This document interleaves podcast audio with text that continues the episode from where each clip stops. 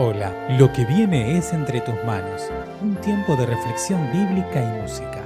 Quienes lo hacemos, esperamos que te ayude a acercarte más al corazón de Dios. Mi nombre es Emanuel Gro y te invito a que te unas conmigo en la siguiente oración.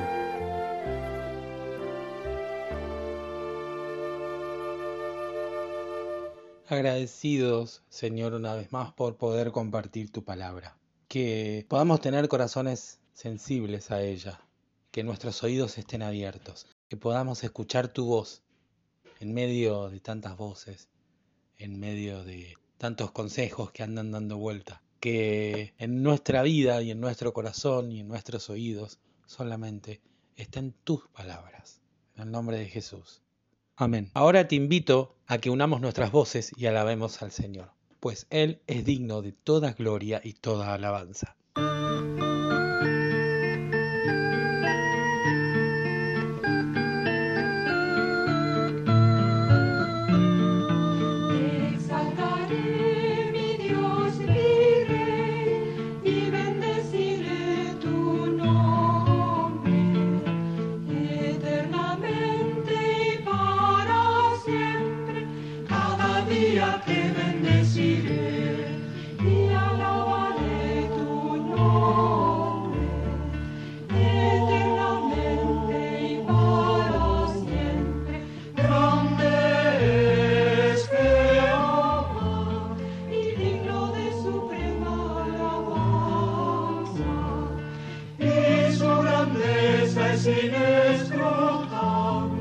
Cada día te bendeciré.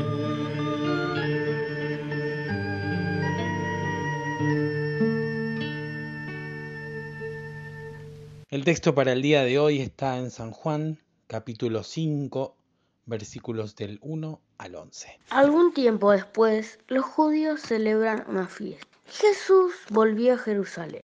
En Jerusalén, cerca de la puerta llamada de las ovejas, hay un estanque que en hebreo se llama Betzeta. Tiene cinco pórticos en los cuales se encontraban muchos enfermos, ciegos, cojos y tullidos. Echados en el suelo, había entre ellos un hombre que estaba enfermo desde hacía 38 años. Cuando Jesús lo vio allí acostado se enteró de mucho tiempo que llevaba así. Le preguntó, ¿quieres recobrar la salud? El enfermo le contestó, Señor, no tengo nadie que me meta en el estanque. Cuando se mueve el agua, cada vez que quiero meterme, otro lo hace primero. Jesús le dijo, levántate, alza tu camilla y anda. En aquel momento el hombre recobró la salud, alzó su camilla y comenzó a andar. Pero como era sábado, los judíos le dijeron, había sido sanado, hoy es sábado, no te está permitido llevar tu camilla. Aquel hombre les contestó, el que me devolvió la salud me dijo, alza tu camilla y anda. La semana pasada, en ocasión de la lectura de este pasaje, me acordé de un gran locutor que tiene la radiofonía argentina. Tendrá unos ochenta y pico de años, ya cercano a los noventa. Estoy hablando ni más ni menos que de Luis Roberto González Rivero popularmente conocido como Riverito. Riverito fue quien le dio un toque especial a los resultados del juego en Argentina. Cuenta que lo descubrió en Brasil cuando todos estaban expectantes en la televisión mirando y él les preguntaba qué están mirando y ellos le contestaron los resultados de los juegos. Entonces Riverito trajo la idea y así fue que creó un programa llamado La Danza de la Fortuna. Ni más ni menos que armar todo un show alrededor de los resultados y los sorteos de la Lotería Nacional, la Quiniela y todos los juegos que tienen que ver con el azar. En este pasaje había algo parecido a lo que tenía que ver con el azar. Y era esto de que de vez en cuando, de tanto en tanto, un ángel bajaba agitaba las aguas y el primero que llegaba era sano de su enfermedad.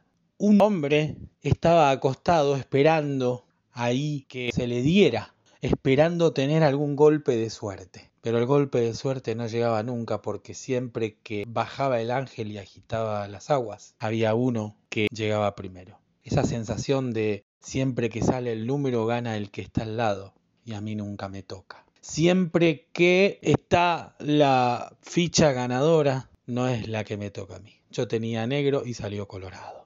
Yo tenía el 2, pero salió el 5. Sin embargo, ante este panorama se encuentra Jesús, quien se acerca a este hombre que estaba acostado. Este hombre no podía hacer nada. Este hombre estaba ahí y hace 38 años que tenía una enfermedad, no podía moverse, estaba paralítico. No tuvo el golpe de suerte de poder llegar justo al estanque cuando el ángel agitaba las aguas, pero hubo algo que cambió su vida para siempre. Y fue el encuentro con el maestro. Más que suerte, bendición. Más que casualidad, causalidad. El maestro estaba allí. El maestro lo vio y el maestro le preguntó si quería ser sano. Ahora este hombre parece no conocer, este hombre parece no saber con quién estaba hablando. Entonces le cuenta qué es lo que sucede. Claro, yo quiero ser sano, pero siempre que el ángel llega y agita las aguas, viene alguien y me gana de mano y yo me quedo con las ganas. Entonces el Señor le dice, levántate, toma tu lecho y anda. Así lo hizo. Su vida cambió para siempre. Como siempre aparecen los muchachos religiosos de la época y lo retaron porque había llevado su lecho en un día de reposo, ¿no? Dice, no te está permitido llevar tu lecho en un día de reposo. ¿Cómo puede ser? Y este hombre había sido sanado y lejos de festejar o de celebrar la sanidad de un hermano, de un compatriota, lo retaban por no obedecer las reglas. Y él le dijo, el que me sanó, me dijo que lo haga. Qué interesante. En nuestra cultura están muy de moda los juegos de azar y mucha gente está esperando un golpe de suerte. Y aun aunque no juguemos a ningún juego de azar, estamos muchas veces esperando que algo pase, que haya algo que de repente cambie la situación de un momento a otro.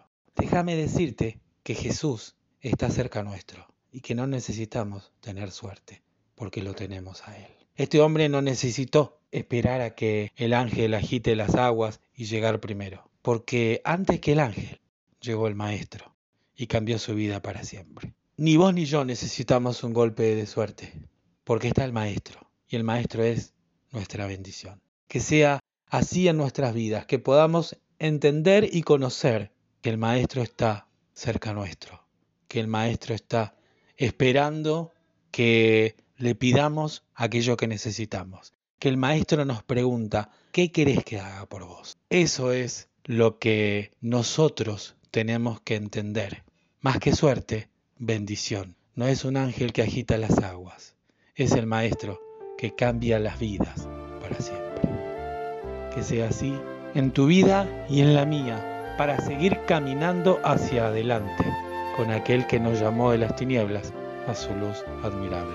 Gracias por escuchar Entre tus manos, un audio podcast realizado por la Iglesia Evangélica Metodista de Bernal. Te invitamos a conocernos a través de nuestro sitio en internet www.iglesiavernal.org. Te esperamos.